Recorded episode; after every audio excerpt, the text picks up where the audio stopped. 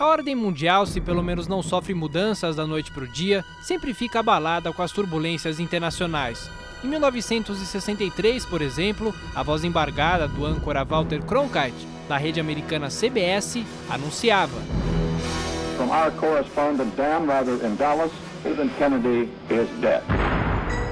O assassinato do presidente John Kennedy em Dallas golpeou os Estados Unidos, só que não mexeu nos sumos da Guerra Fria. Sem fazer uma comparação direta entre os fatos, quais as alterações provocadas pelos atentados do ano passado? Os terroristas atacaram os dois principais símbolos do Tio Sam, o Pentágono e as Torres Gêmeas, a referência glamurosa da economia. A comoção pela morte de centenas de pessoas em Nova York talvez tenha sido motivo para apostar em mudanças concretas e até em uma terceira grande guerra.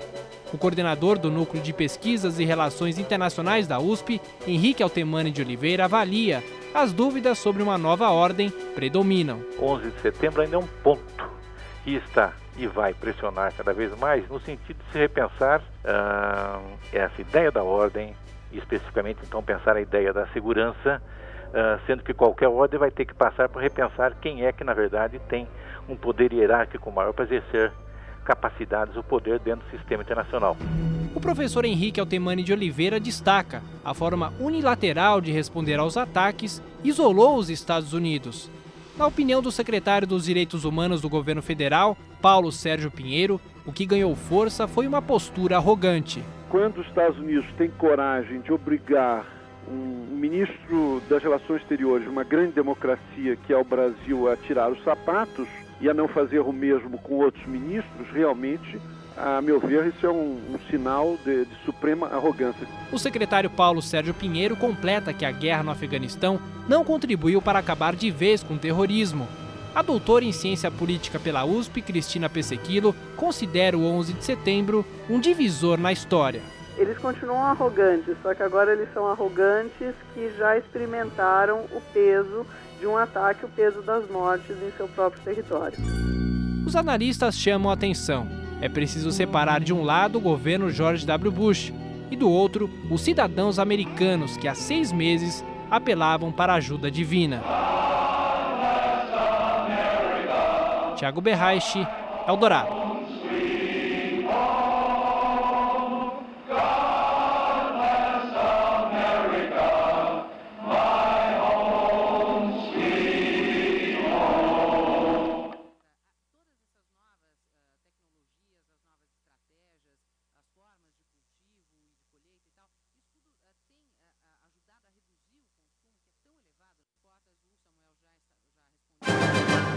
Presidente dos Estados Unidos não parou de receber críticas nos últimos seis meses. No dia 11 de setembro, ainda estarrecido com os atentados, George W. Bush desabafou. A ideia era: as fundações de dois prédios de 110 andares podiam sim ter sido atingidas, mas as da América sairiam ilesas. Para o secretário de Estado dos Direitos Humanos do governo federal e professor da USP, a afirmação até que pode ser verdadeira. Paulo Sérgio Pinheiro acrescenta, no entanto, o apoio internacional no combate ao terror ficou apenas no campo figurativo. Foi uma, uma ação uh, individual, unilateral dos Estados Unidos, apesar da, da aliança com os países europeus e alguns países da região. Na verdade, to, todas as decisões foram tomadas uh, exclusivamente pelo governo americano e todos os outros países, mesmo as antigas grandes potências, foram simples figurantes o professor Paulo Sérgio Pinheiro aponta: em nenhum momento os Estados Unidos defenderam explicitamente os direitos humanos. O coordenador do Grupo de Conjuntura Internacional da USP, Gilberto Dupas, analisa que os atentados obrigaram George W. Bush a tomar uma posição. Os Estados Unidos encontrou uma política externa que não tinha até então, baseada fundamentalmente numa atitude bastante dura, bastante eh, arrogante, que está provocando uh, uh, dos seus parceiros mundiais, especialmente dos europeus, né, uma atitude de bastante cautela. Gilberto Dupas acha que a principal potência do mundo não pode gerar violência, tem de orientar a conversa entre os povos. O historiador da Unicamp, Jaime Pinsky, aprofunda a discussão. O presidente dos Estados Unidos não deixou as esporas texanas de lado, fez apenas o possível. Ele não, não foi assim não se comportou como um estadista, é, foi apenas um presidente bastante razoável dentro daquilo que se poderia esperar de um presidente republicano e não dos mais cultos. Né? O professor Jaime Pinsky completa que, bem ou mal, o mundo permanece nas mãos de uma única nação. A doutora em ciência política pela USP, Cristina Pesequilo, prefere não poupar os adjetivos. Ele, como pessoa, é uma pessoa muito fraca, né? Então, o que ele tem contado são com seus assessores, contado com uma habilidade política muito grande em comandar isso, mas ainda está muito a desejar frente a outros grandes presidentes da história americana. Ele é muito fraco. Críticas à parte, os indícios de que Osama Bin Laden está vivo são bem mais fortes. Mesmo após seis meses do maior ataque terrorista da história, o inimigo número um da América continua oculto. Tiago Berraiche, Eldorado.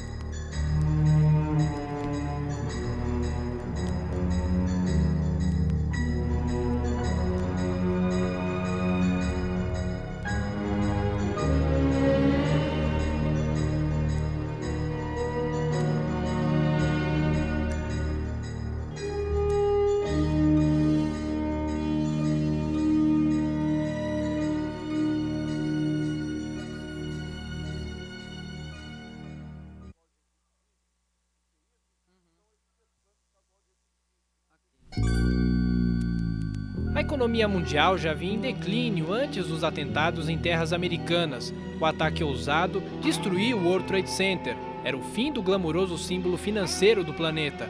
Em pleno dia 11 de setembro, o presidente Fernando Henrique, talvez falando como sociólogo, sentenciou: É provável que, diante da virulência dos atos praticados, haja consequências principalmente econômicas. Usando os conhecimentos acadêmicos, ele sabia a desigualdade econômica podia ser apontada como um dos motivos da revolta terrorista. O professor de Relações Internacionais da PUC, Félix Sanches, destaca: o mundo passa por uma desorganização da política neoliberal. Nós estamos enfrentando uma onda ruim no mundo, uma onda que se expressa no terror, mas também se expressa no desmonte e na desorganização dos sistemas produtivos nacionais. Apesar dos problemas apontados por Félix Sanches, o protecionismo comercial não sumiu do mapa nos últimos seis meses. Ao contrário, medidas como o Fast Track e as salvaguardas às importações do aço irritaram a União Europeia. O professor da Universidade de Colômbia, Albert Fischlo, aponta: o governo americano se baseia na política para tocar a economia você tem, evidentemente, o aspecto político que fica atrás de qualquer alteração uh, dentro da, das leis permitindo importações e controlando tarifas, etc. Albert Fischlow espera que os Estados Unidos não se fechem cada vez mais nas próprias fronteiras. O economista-chefe do ABM Emerald, Arturo Porzekanski, esbanja otimismo e afirma os atentados não provocaram o caos financeiro tão esperado. Certamente em setembro, outubro, o nível de atividade econômica baixou muito, mas que em novembro, dezembro, em geral, seja nos Estados Unidos, em Europa, as coisas melhoraram bastante. De maneira que aparentemente começamos o 2002 com o pé direito. O economista Arturo Porzekanski completa: a indústria de aviação e os setores de turismo e de seguros foram os que mais contaram os prejuízos nos últimos seis meses. Tiago Berraiche, Eldorado.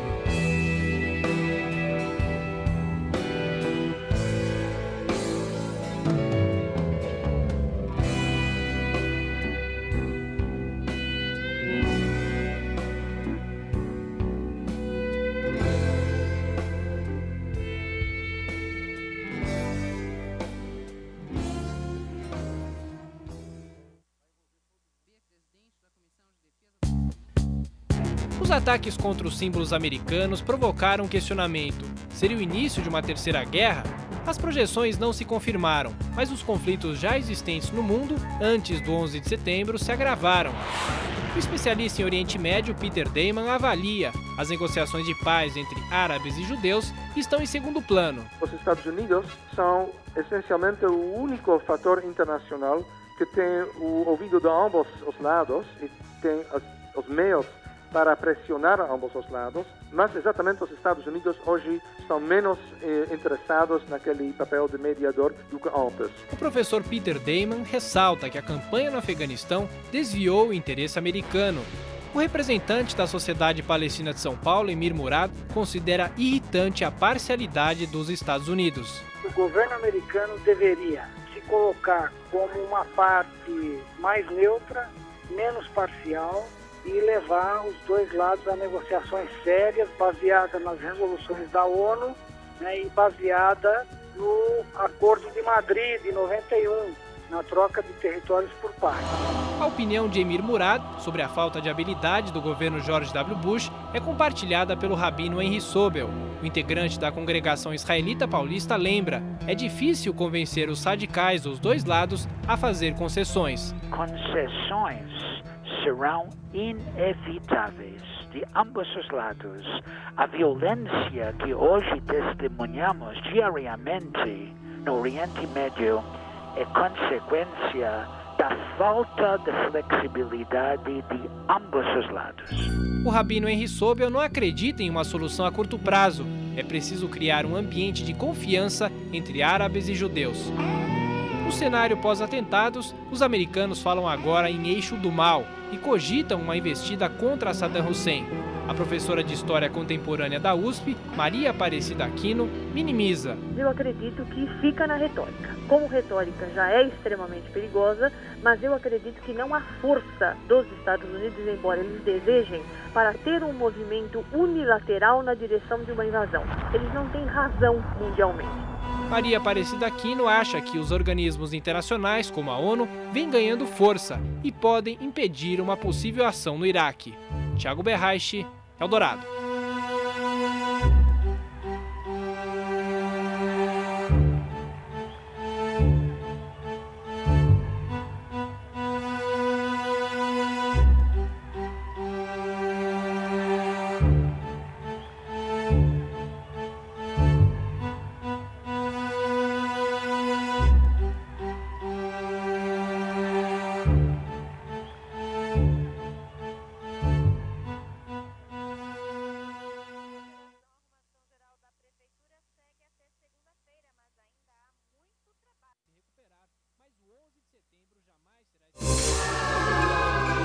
Indignação, estarrecimento, brutalidade. Palavras às vezes são insuficientes para expressar a revolta provocada pela tragédia.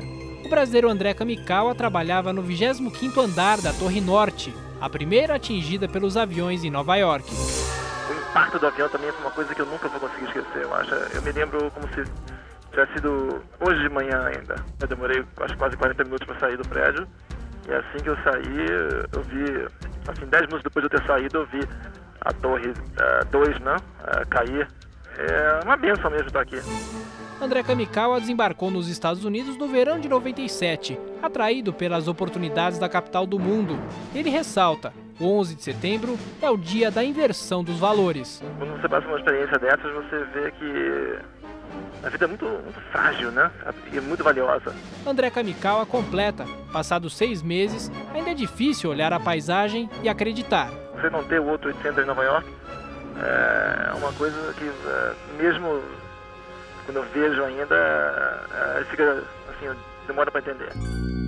Já a advogada Isabel Franco está em Nova York há quase 12 anos e destaca a nostalgia como o sentimento principal da cidade. E esse sentimento é uma coisa que, que de uma certa maneira, paira no ar, de, de qualquer forma. E depois há sinais na cidade de que ela nunca vai voltar ao normal. Embaixador do Brasil em Nova York, Flávio Berri, usa palavras mais otimistas. Para ele, o glamour da maior metrópole do mundo continua vivo. A cidade não perdeu nada, nesse sentido de que ela continua trepidante, ela continua uma cidade onde tudo acontece. A música existe aqui como algo que Nova York jamais deixará escapar. Os brasileiros resistem e são quase unânimes em afirmar que não abandonariam tudo para voltar ao Brasil. Como personagens do dia 11, o que persiste é a vontade de lutar até o fim pelo desafio de ver a paz vencer o terror. Há uma união incrível entre as pessoas que uh, moram em Nova York, como se todas elas tivessem sofrido essa agressão. Nova York tem muita força, tem muita energia. Uh, essa atratividade da cidade permanece, é uma grande metrópole. Tem muito valor à vida, sabe? É muito, muito valiosa mesmo e muito frágil, né? como eu disse antes.